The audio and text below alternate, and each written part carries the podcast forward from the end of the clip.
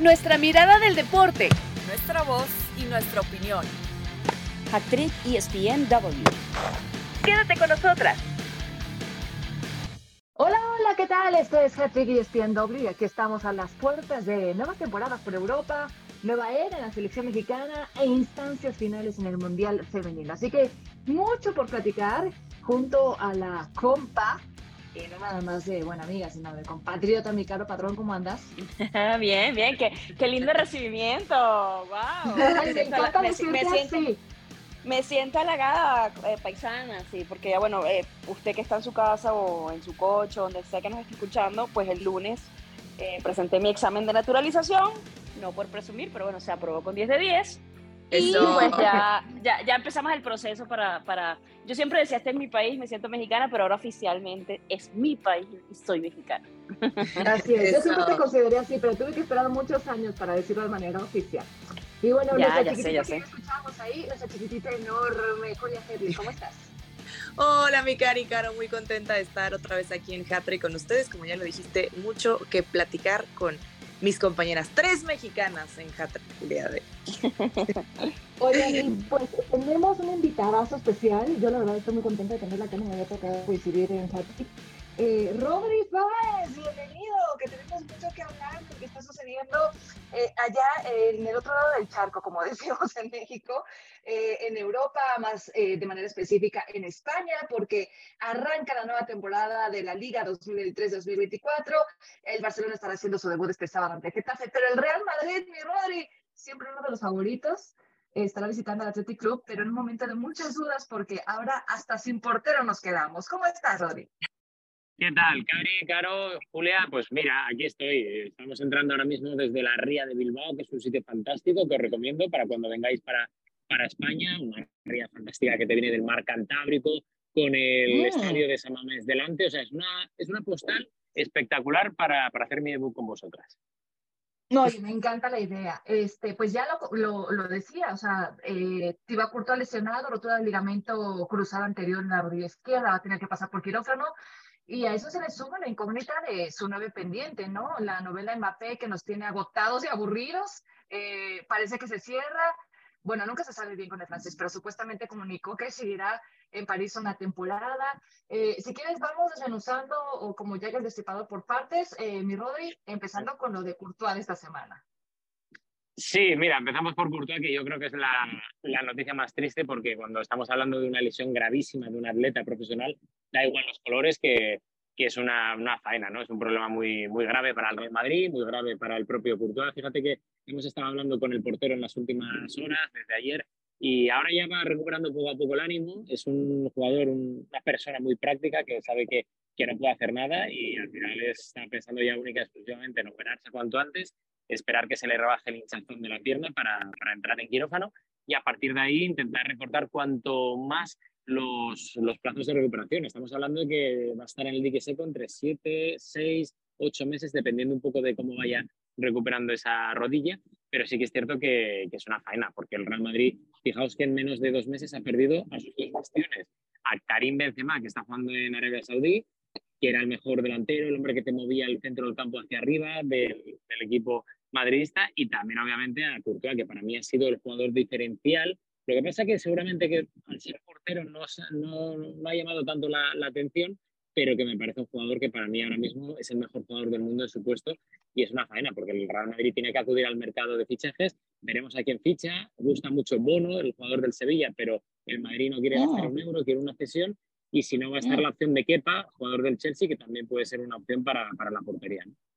No, y Rodri, e, en ese caso, eh, además los problemas, porque tienes a Lunin, que, que, yo siento que el mensaje de la previa de Carlo Ancelotti eh, antes de, de, enfrentar a la Atlética y en San Mamés fue, bueno, el problema ha sido defensivo, tú sabes, ¿no? En, en, los próximos días veremos si metemos otro portero, como dándole de alguna manera confianza, porque asumimos todos, y me imagino que va a ser así, la lógica lo indica, que, que el portero titular ante el Atlético que además en un templo sagrado del fútbol español, un lugar complicadísimo, un rival complicadísimo, va a tener que ser Lunin. Entonces, la, sí. la, pregunta es cuánta confianza realmente tiene después de lo que le vimos en la pretemporada para asumir esos kilos y yo me imagino que también tendrá ilusión de, de, ver si, si puede quedarse con el lugar, pero es que todo parece indicar que no, que va a seguir siendo segundo portero.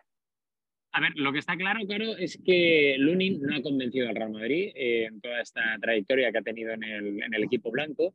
De hecho, él acaba contrato la próxima temporada y no se le ha ofrecido una renovación. Se la ha intentado vender para ver si se puede rascar algún tipo de compensación económica, pero, pero no confían en él por lo que han visto en los entrenamientos y las pocas veces que ha tenido que jugar. Eso eh, creo que es algo que, que es muy importante de, de tener en cuenta.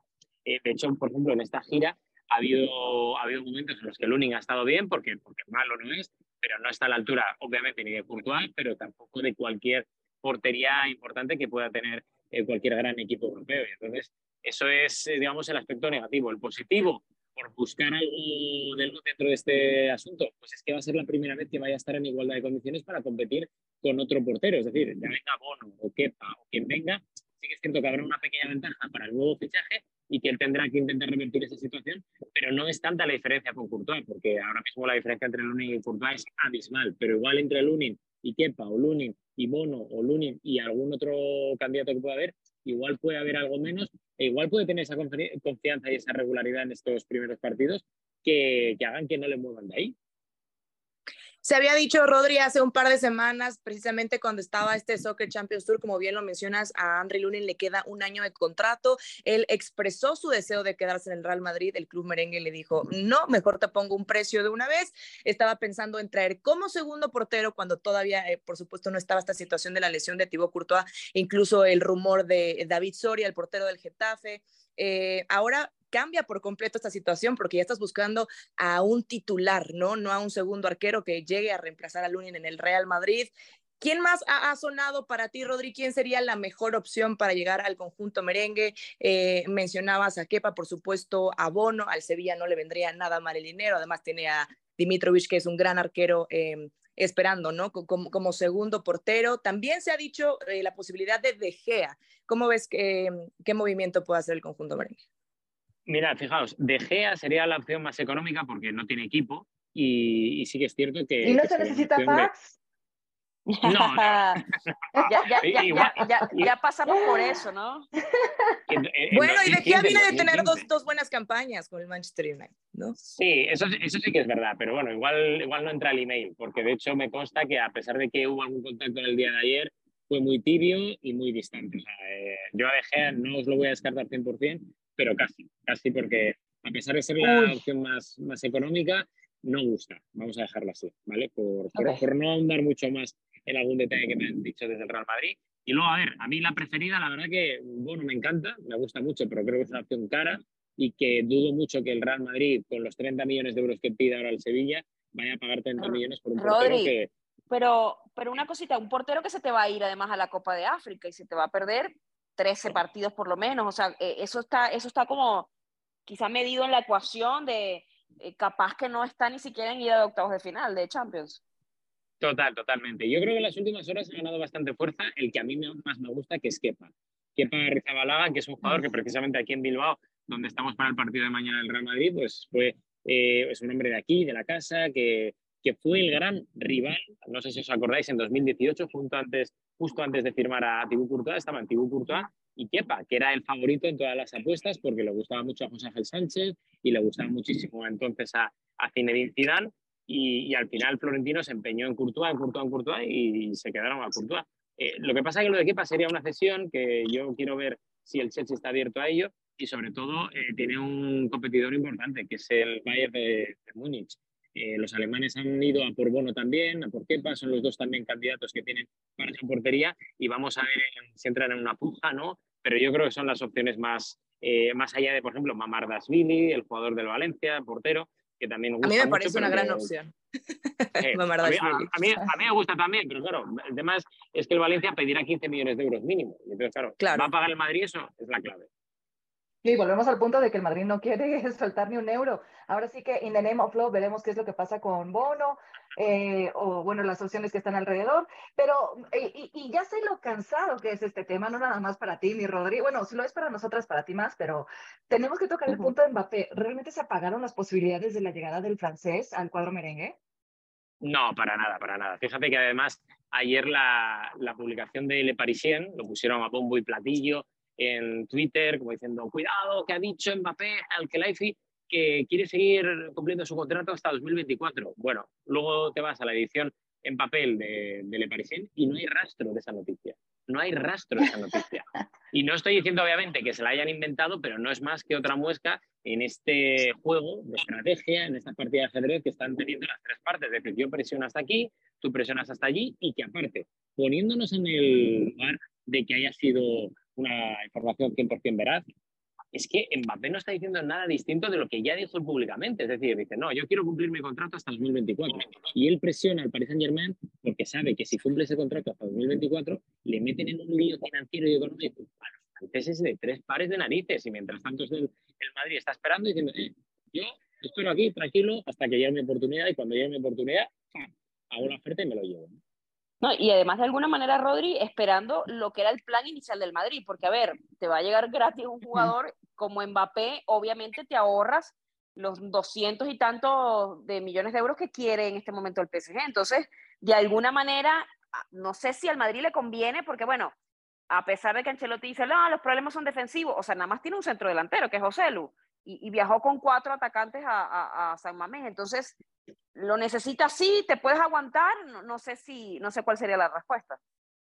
Claro, hay cosas que son públicas y que son muy sospechosas. Primero, ¿va a aguantar el Real Madrid después de haber dejado fuera a Cristiano Ronaldo, a Gareth Bale, a Benzema? ¿Va a aguantar el Madrid solo con José ¿Va a aguantar el Madrid, segunda pregunta, el dorsal número 9 por primera vez en la historia sin ningún ocupante? Es decir, sigue vacante esa, esa opción del dorsal número 9. No hay nadie que porte el 9 en el Real Madrid.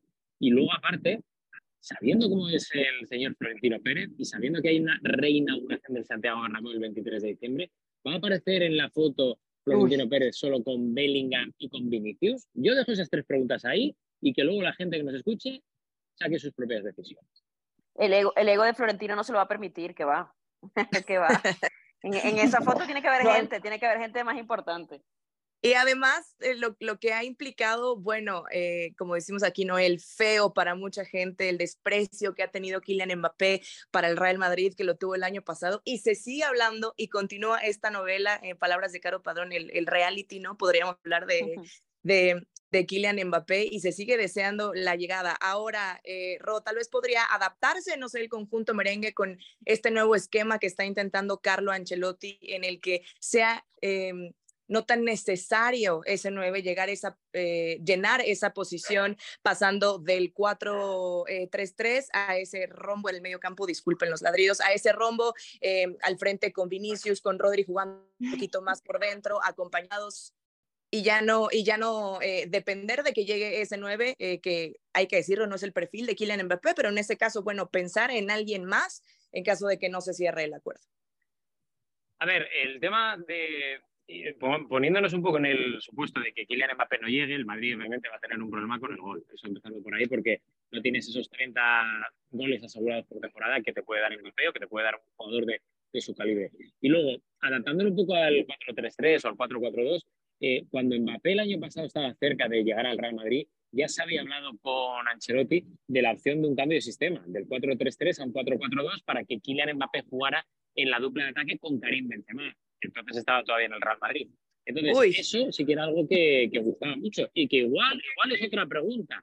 Igual es una cuarta pregunta que os dejo al aire también, pero decir, oye, ¿ese cambio de sistema puede hacer que Kylian Mbappé pueda hacer dupla de ataque con Vinicius? Puede ser.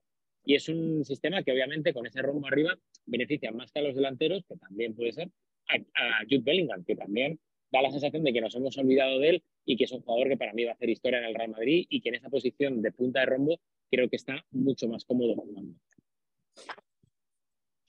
Rodri, eh, bueno, muchos temas y pendientes, tareas pendientes que tiene el Real Madrid por resolver en este arranque de temporada, pero también eh, quisiera que echáramos un vistazo a lo del Barcelona eh, antes de que se nos acabe el tiempo contigo, hay que exprimirte, y es que se hablaba de una preocupación por la inscripción de jugadores, hoy ya nos enteramos de que eh, vendió una parte de su negocio digital por 120 millones de euros y con eso pues confirma que todos los jugadores estarán inscritos, los primeros Ronald Araujo y Gundogan, pero ¿qué onda con el tema de Neymar? Eh, ¿Ves viable ese regreso? Porque el jugador lo ha manifestado muchísimas veces. Mira, Cari, Cari cuando, cuando hablábamos de que no, nos cansaba el tema de Kylian Mbappé, aparece Neymar, en serio.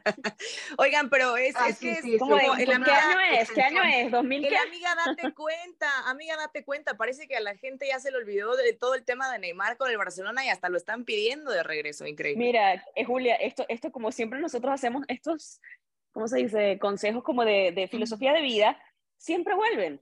Siempre, siempre vuelven. Donde los trataron pero hay que creer en el amor. Se equivocó, se equivocó Neymar. Sí, pero, ayer lo decíamos, hay que creer, hay que creer. Pero, o sea, eh, eh, Neymar, a ver, Neymar no se quería ir porque quería ser no sé quiéncito en donde nunca lo fue. O sea, obviamente no, no lo logró en, en, en Barcelona, donde además hacía buena dupla con Messi, se va al PSG, termina siendo, además, cuando llega con, con, aquel tema de Cavani, se acordarán los tiros libres, los penales y todo lo que sucedió, porque evidentemente él se quería tomar el rol de protagonista, lógico, habían pagado 222 millones de euros por él, pero Cavani también era como el, el, que traía los kilos en ese momento. Y luego aparece Mbappé, que es el referente y el que termina haciendo los goles, y Neymar como que se vuelve a pagar.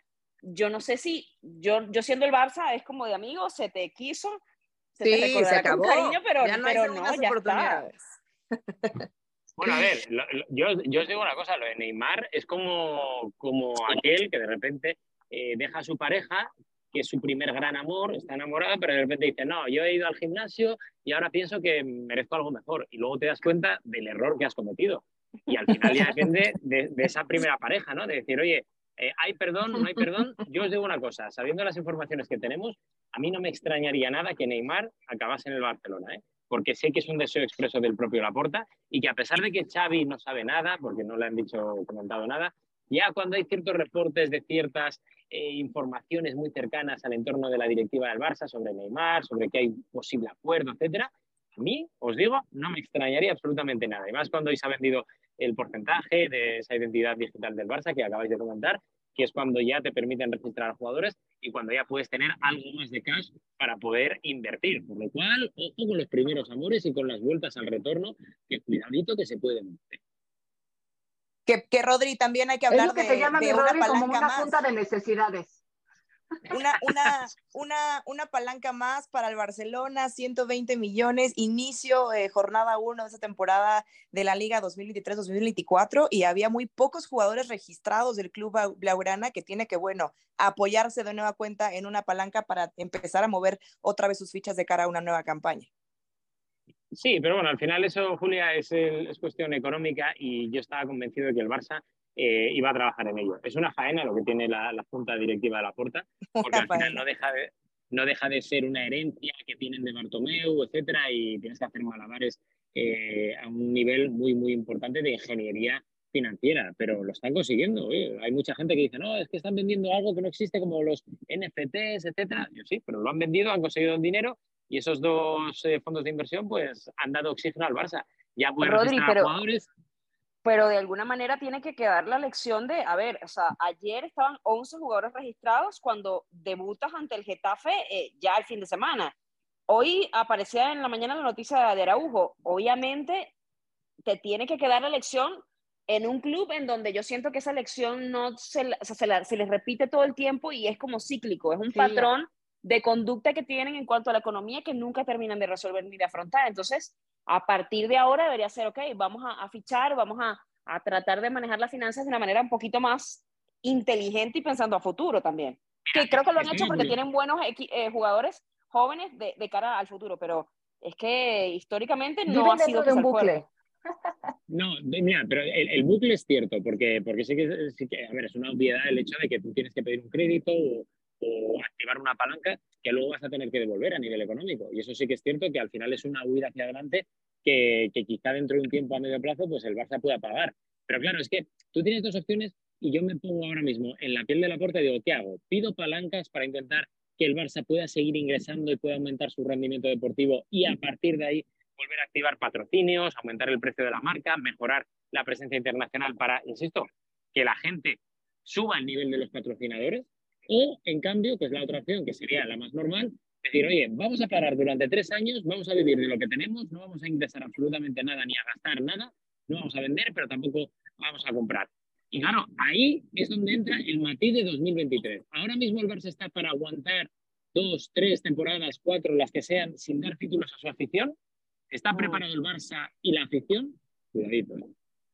Y sobre, y sobre todo el tema de, deja tú los títulos, los títulos internacionales y lo que vas a hacer en Europa, porque al final del día, bueno, acabas de ganar la liga independientemente de las circunstancias, etcétera, de que aquella crítica o aquel comentario de, de Xavi decir que el Barça no era un equipo para ganar 1-0 y después terminan ganando casi todos los partidos en ese modo, pero bueno, terminan ganando y al final lo que cuelgas en la vitrina es el título, ¿no? Y eso es lo que se ve y, y sobre todo cuando le, le, pasas por delante al Real Madrid, ¿no? Y yo siento eso, que, que está la deuda europea, que ya tiene demasiados años y es, tiene el equipo para afrontar una competición europea, yo creo que esa es la, la gran pregunta. Sí, sí, es que al final este, estamos en un mundo en el que el fútbol no espera. Y es una faena, porque además eh, sabiendo cuál es el proyecto de cantera que tiene el Barça, que es un proyecto bonito, como, como es el de la Masía, con mucha presencia de canteranos en el primer equipo, y la verdad que sería idílico, y más ahora que os estoy contando todo esto desde Bilbao, que es un equipo que el Atlético que, que, vive única y exclusivamente de frutos de la cantera de Lezama, pues sería bonito ver al Barça competir con todo el mundo, con gente propia, hecha, producto de la Masía. Pero es que el tema es ese, que es que la gente no espera y estamos en esa eh, sociedad en la que vivimos el clickbait, vivimos de la urgencia, de la necesidad, del corto plazo y ahí es donde yo entiendo esa postura de la puerta, decir, es que yo no puedo esperar 3, 4 años sin ganar ningún título, con el Madrid destrozándome a todos los niveles y sin invertir en absolutamente nadie, porque entonces la mayor masa que ha ganado el Barça en estos últimos 15 años, gracias a Leo Messi y a los títulos que ha tenido el Barça, se me va a ir al Madrid, porque es así, a nivel global es así. La gente de Barcelona quizás te puede esperar, pero la gente de Indonesia, de Estados Unidos, de México, la gente de Asia, es que no te va a esperar.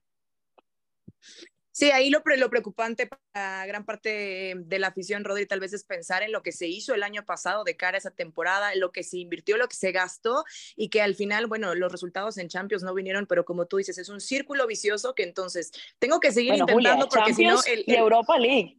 No, nada. También, no, bueno, no, no, no, quiero meter aquí el dedo en la a nadie, pero bueno.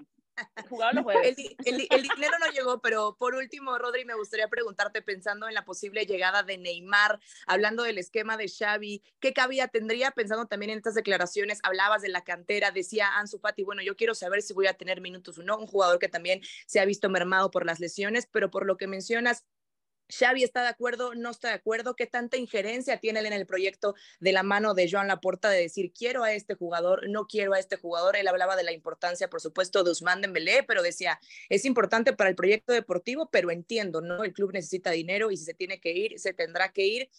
¿Qué, podemos esperar entonces del, proye del, proyecto de Xavi? ¿Cómo podría acomodar sus fichas eh, pensando en la posible llegada de Neymar? A mí me da la sensación, y esto es la base de todo, de que la directiva va por un sitio la dirección deportiva por otro y el cuerpo técnico de Xavi está entre medias. Uh -huh. Me da la sensación sí. de que está entre los dos papás que se están divorciando y que no sabes qué hacer con el hijo. Eso me da la sensación de, de, lo que está ocurriendo con Xavi, que creo que es una pena porque es una persona, Xavi, que creo que tiene un talento muy bueno desde la dirección técnica y que se merece, además, después de lo que hizo el año pasado, poder escoger.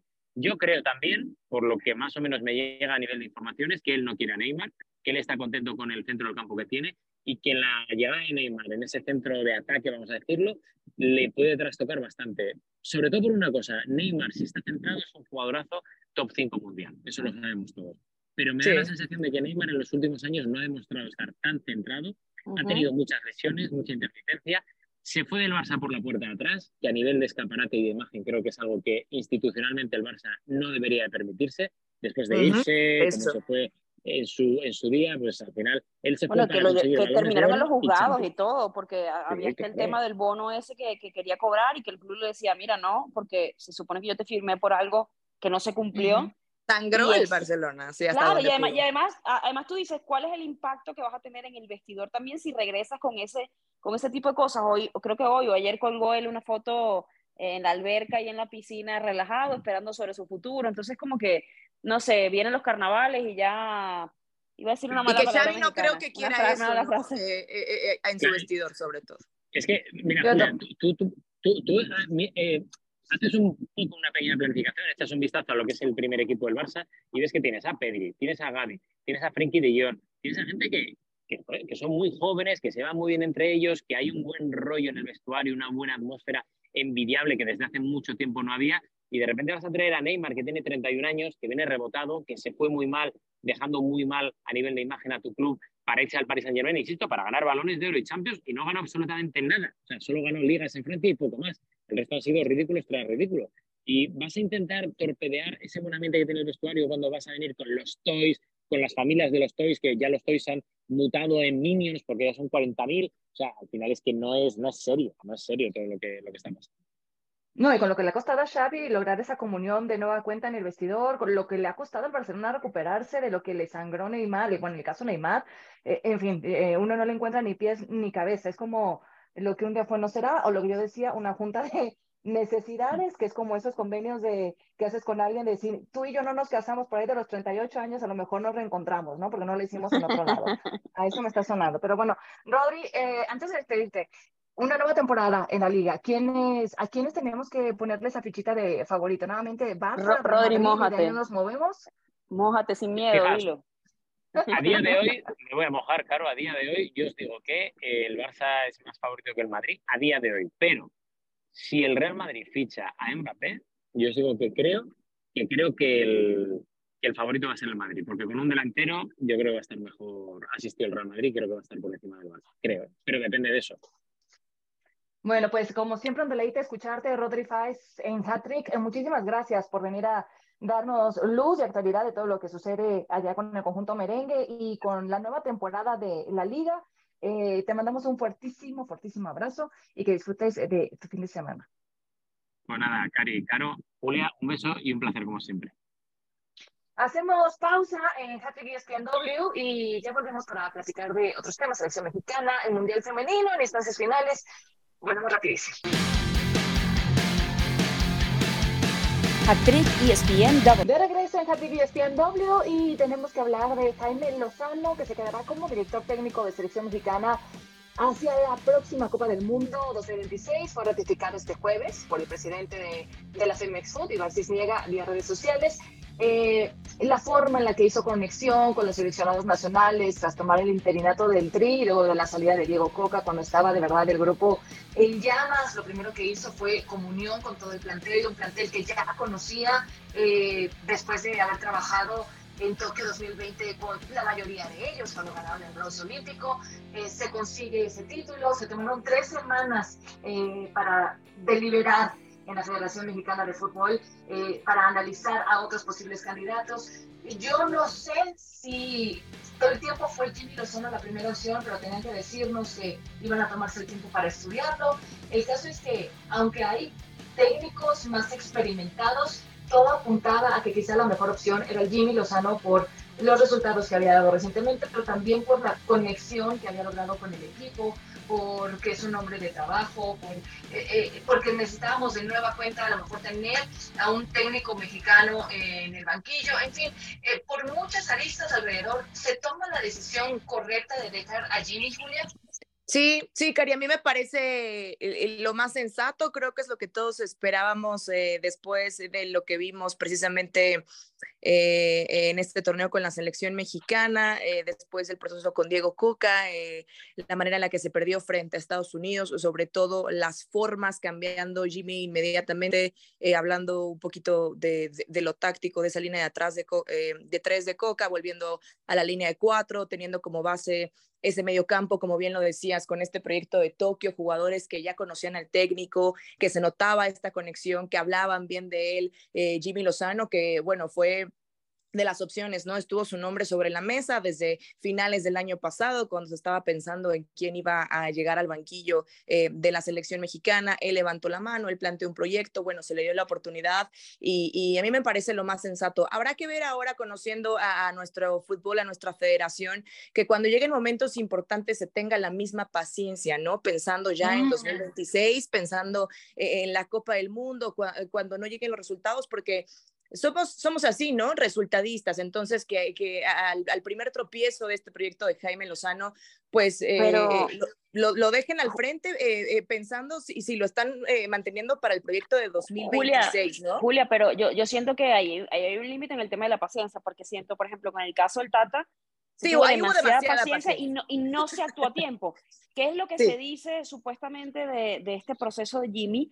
O sea, hay Copa América en 2024 que van a reevaluar dependiendo de lo que haga México y de cómo lo haga en la Copa América. Entonces, Pero ¿cuál es tu aspiración, no? Claro, exactamente, ese era mi punto. ¿Cuál es tu objetivo primero en la Copa América? ¿Es quedar entre los primeros tres, ser campeón? Lo dudo porque tienes Argentina por delante, que evidentemente es la gran favorita, tienes a Brasil, que sería posiblemente como la final más favorita o la que, la que seguramente, no he revisado los momios, pero la que seguramente eh, da más dinero si, si, si le metes eh, eh, a tu apuesta, ya, ya, ya, me iba a poner aquí hot em, y, y, yo sí siento como que es eso, o sea, ¿a, qué estás aspirando en, Copa América? Sí, no, eh, ¿A, qué, vas a mostrar? Y sobre todo, a, pero, pero es que ya va. Si no hacen algo, ya sabemos cómo funciona, te, le van a caer encima. Ponerte ese objetivo, pero, pero hablando sobre todo del funcionamiento y de las formas, ¿no? Es lo mismo, lo mismo que, que, que, pasó con Diego Coca esta federación, es, a ver, sí creo que tiene un, tema de comunicación y de estructura muy distinta a lo que hemos visto antes, que se agradece que alguien salga públicamente y dé la cara en momentos de crisis y que digan, me tomo tres semanas y se tomaron realmente las tres semanas para decir quién era el técnico y ratificar a, Jimmy Lozano y ratificar, por cierto, a Dulio Davino también, eh, ya el proyecto del sí hasta el 2026. Bueno, en teoría, todo, eh, la, la viejo misterio, compañero. Eh, pero en, en, teoría va a durar lo que, lo que se estableció al inicio. Mi punto es, sí. se están tomando decisiones populistas también, porque todo el mundo quiere al Jimmy, bueno, vamos a dar al Jimmy, también obviamente respondió. Entonces, ¿hasta qué punto si presiona a la gente y que no se logra en Copa América, le van a dar las gracias? sí, ¿qué otras opciones también? Preocupa el tema de, eh, porque también siento que pesó el tema de las declaraciones de los jugadores, que los jugadores dieron su aval porque querían permanecer con Jimmy Lozano, porque hoy hay comunión. Pero ¿qué va a pasar en el momento de eh, mayor presión, de mayor exigencia, eh, cuando a lo mejor no se empiezan a dar los resultados esperados? Eh, o sea, en el momento en el que los jugadores dejen de tener como esta comunión que hoy existe con el Jimmy Lozano, se les empiece a, voltear. Entonces ahí el Jimmy Lozano va a tener que tomar otra cara, o sea, otro liderazgo, eh, otro rumbo a lo mejor eh, eh, de mano dura y quién sabe ahí ya cómo se tornen las cosas. Y ahí es donde yo creo que la federación tendría que darle el mayor respaldo al Jimmy Lozano, porque lo que a eso voy. lo decimos por experiencia, es cortar al técnico. Sí, a eso voy precisamente, eh, Cari, a que estamos acostumbrados a cortar cabezas, como dice Caro, en estas decisiones populistas, ¿no? Y entonces, digo, Coca, no podemos permitirnos perder así contra nuestro acérrimo rival, que es la selección de Estados Unidos, y ya no somos el gigante con CACAF, y adiós, digo Coca, ¿no? Entonces, eh, eh, dejando de fuera todos los posibles aristas que pudiera tener la, la, situación de Diego Coca al mando de la selección mexicana y de que no haya sido probablemente la mejor opción desde un principio pero ya, ya estás dando ese primer paso, me parece, de manera correcta, ¿no? Contrario a lo que se hizo a finales del año pasado y a principios de este año eh, con el tema de Diego Coca, que se seleccionó, eh, se hizo la estructura de la federación de abajo hacia arriba, ¿no? Se, se pusieron después a los nombres que tendrían que haber seleccionado al técnico. Eh, me parece ya le están dando un poquito se hizo, más se hizo de todo de, atrás para adelante como Sí, de atrás para adelante, pero ahora, bueno, se, se ratifica el Jimmy Lozano y precisamente como dice Caro, entonces hay que plantarte objetivos y objetivos realistas, ¿no? ¿Quieres ser campeón de Copa América? Bueno, está, está complicado, pero entonces, ¿qué tiene que demostrar el Jimmy Lozano en cuanto a funcionamiento, en lo futbolístico, en que muestre un proyecto estable em, y las formas, por supuesto? Puedes perder, pero hay formas de perder, como, como ya lo hemos platicado. Ahora, en toda esta ratificación y estructuración de, de la Federación Mexicana, a mí me parece maravilloso lo de Bernardo Cueva en inteligencia deportiva, eh, un mexicano que tiene toda la experiencia, que estuvo con Guadalajara eh, años antes del proyecto de Almeida, alcanzó todavía a coincidir con, con Matías Almeida, después dio el salto a Europa trabajando con el Brentford. Eh, es, es, la experiencia y son los nombres que necesita el fútbol mexicano, que estén ahí, que siempre han estado ahí picando piedra eh, en, en, lugares importantes, en clubes importantes, pero que no se les volteaba a ver. Y me parece, dentro de toda la pachanga que pueda tener la federación y las malas decisiones, hay que aplaudir las buenas decisiones cuando se empiezan a tomar de esta manera la llegada de, de mexicanos como Bernardo Cueva a estas instancias, con el Brentford, es trabajar jugadas a balón parado, estuvo también trabajando con la selección de Noruega y sobre todo hablando de reanudación de juego, de jugadas a balón parado, algo que necesita específicamente la selección mexicana y solamente por si no nos daba tiempo, quería, quería recalcar eso entre estas buenas decisiones que dio a conocer eh, Ibar Cisniega de, de toda esta estructura y de la ratificación que se ha hecho en la federación.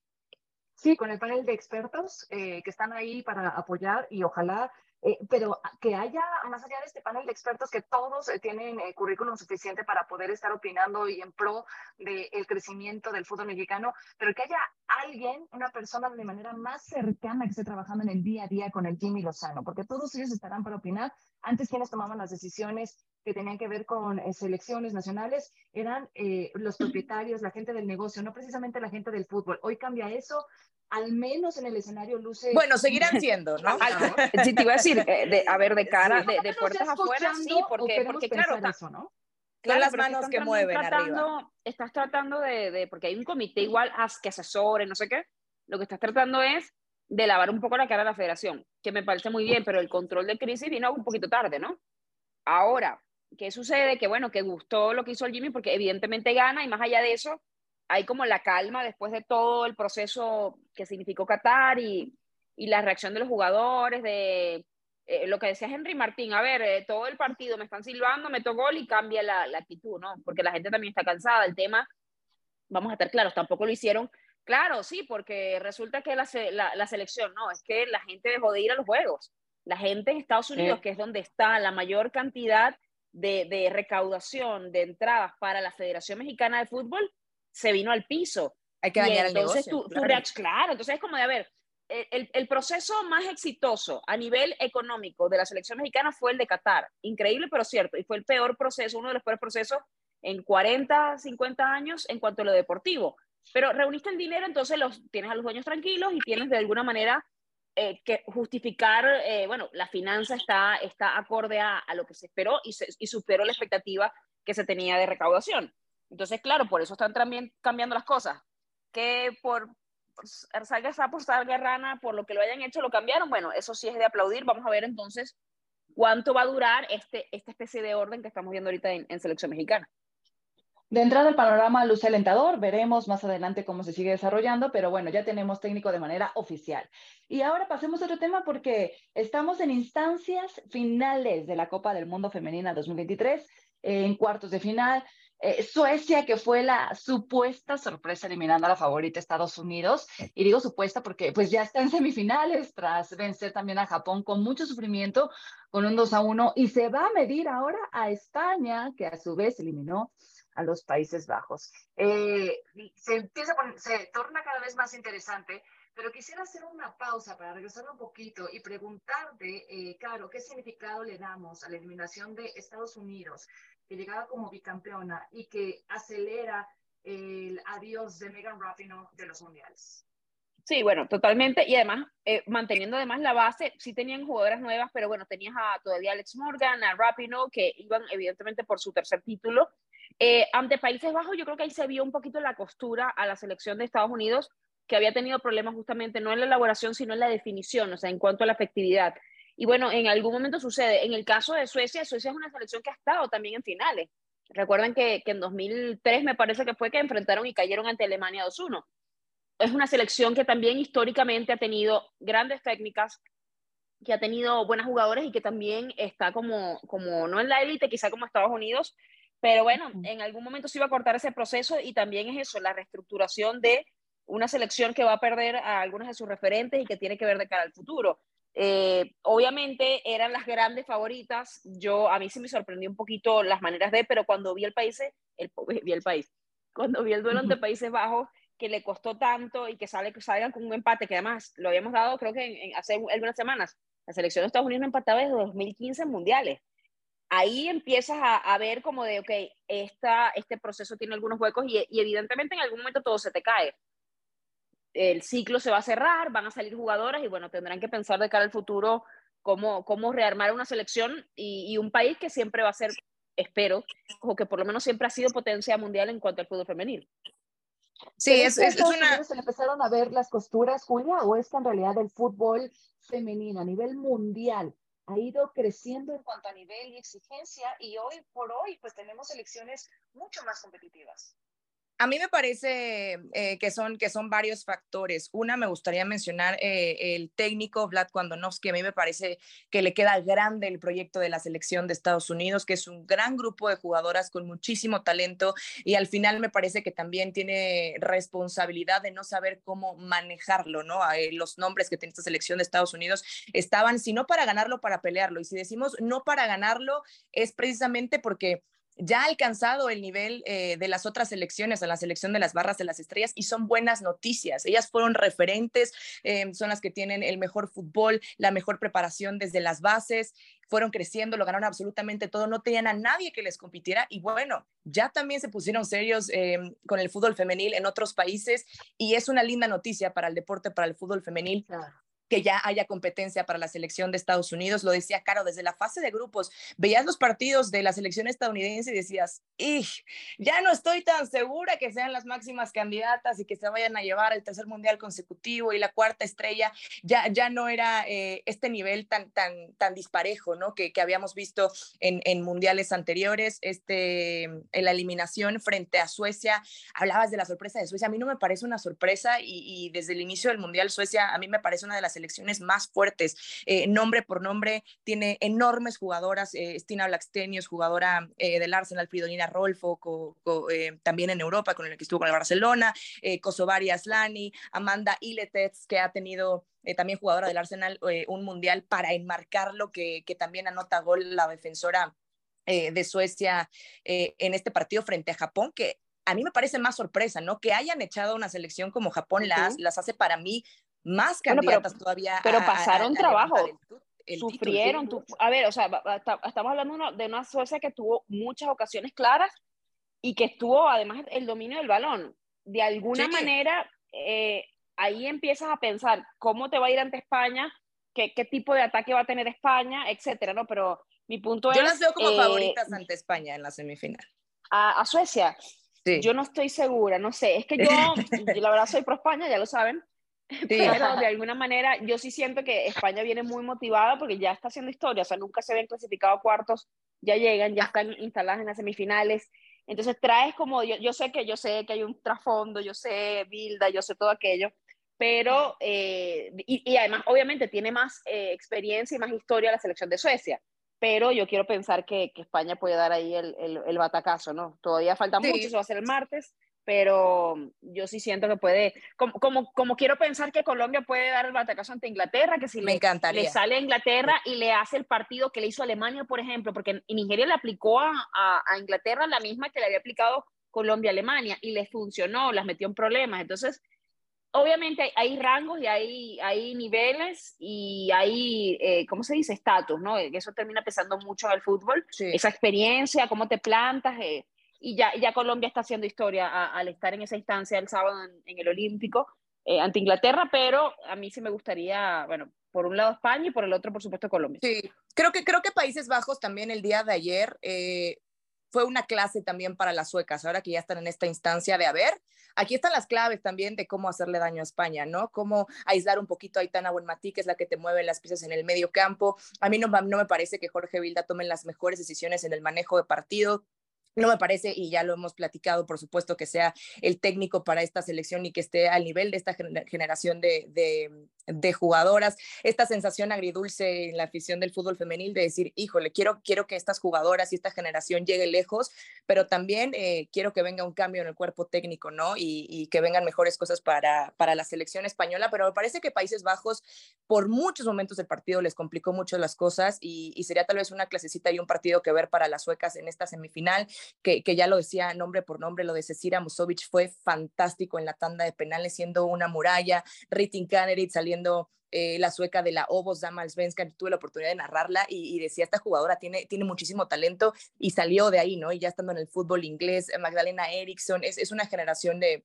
la esa selección sueca que creo que puede lograr grandes cosas, que, que yo creo y, me parece van como favoritas ante España. Veremos, veremos cómo se desarrolla ese partido. Y lo de Colombia también me encantaría, estoy contigo, Caro, mm. lo veo, lo veo complicado. Venga, Colombia. Inglaterra, Inglaterra también es una de, las, de las favoritas para levantar la copa, pero, pero va a ser un lindo partido y sobre todo ver a, Linda Caicedo, la hora estrella del Real Madrid, esta historia fantástica que tiene eh, con problemas de salud, venciendo el cáncer ovárico que tuvo muy pequeña, eh, muy joven 18 años de edad, eh, para, para lograr grandes cosas en este mundial. Linda Caicedo, Cata Usme, todos estos grandes nombres que también tiene la selección de Colombia y que está representando a nuestro continente todavía en la Copa del todos somos Colombia, eh, lo dicho, la única selección de América sobreviviente en este mundial de Australia, Nueva Zelanda. Eh, Suecia, España, entonces el próximo martes, 15 de agosto, pendientes de lo que suceda en el otro cuadro donde se enfrentan Inglaterra, Colombia y Australia ante Francia. Eh, señorita, se nos acabó el tiempo. Muchísimas gracias, Julia Heddy y Caro Padrón. Eh, también a la producción encabezada por nuestro querido Rodrigo. Y gracias también a Rodrigo Faiz que estuvo acá dándonos actualidad de eh, la liga en España. gracias por seguir con nosotros en Hattrick y compartan este podcast y nos escuchamos en la próxima. Nuestra mirada del deporte, nuestra voz y nuestra opinión. Esto fue Hat Trick ESPN W.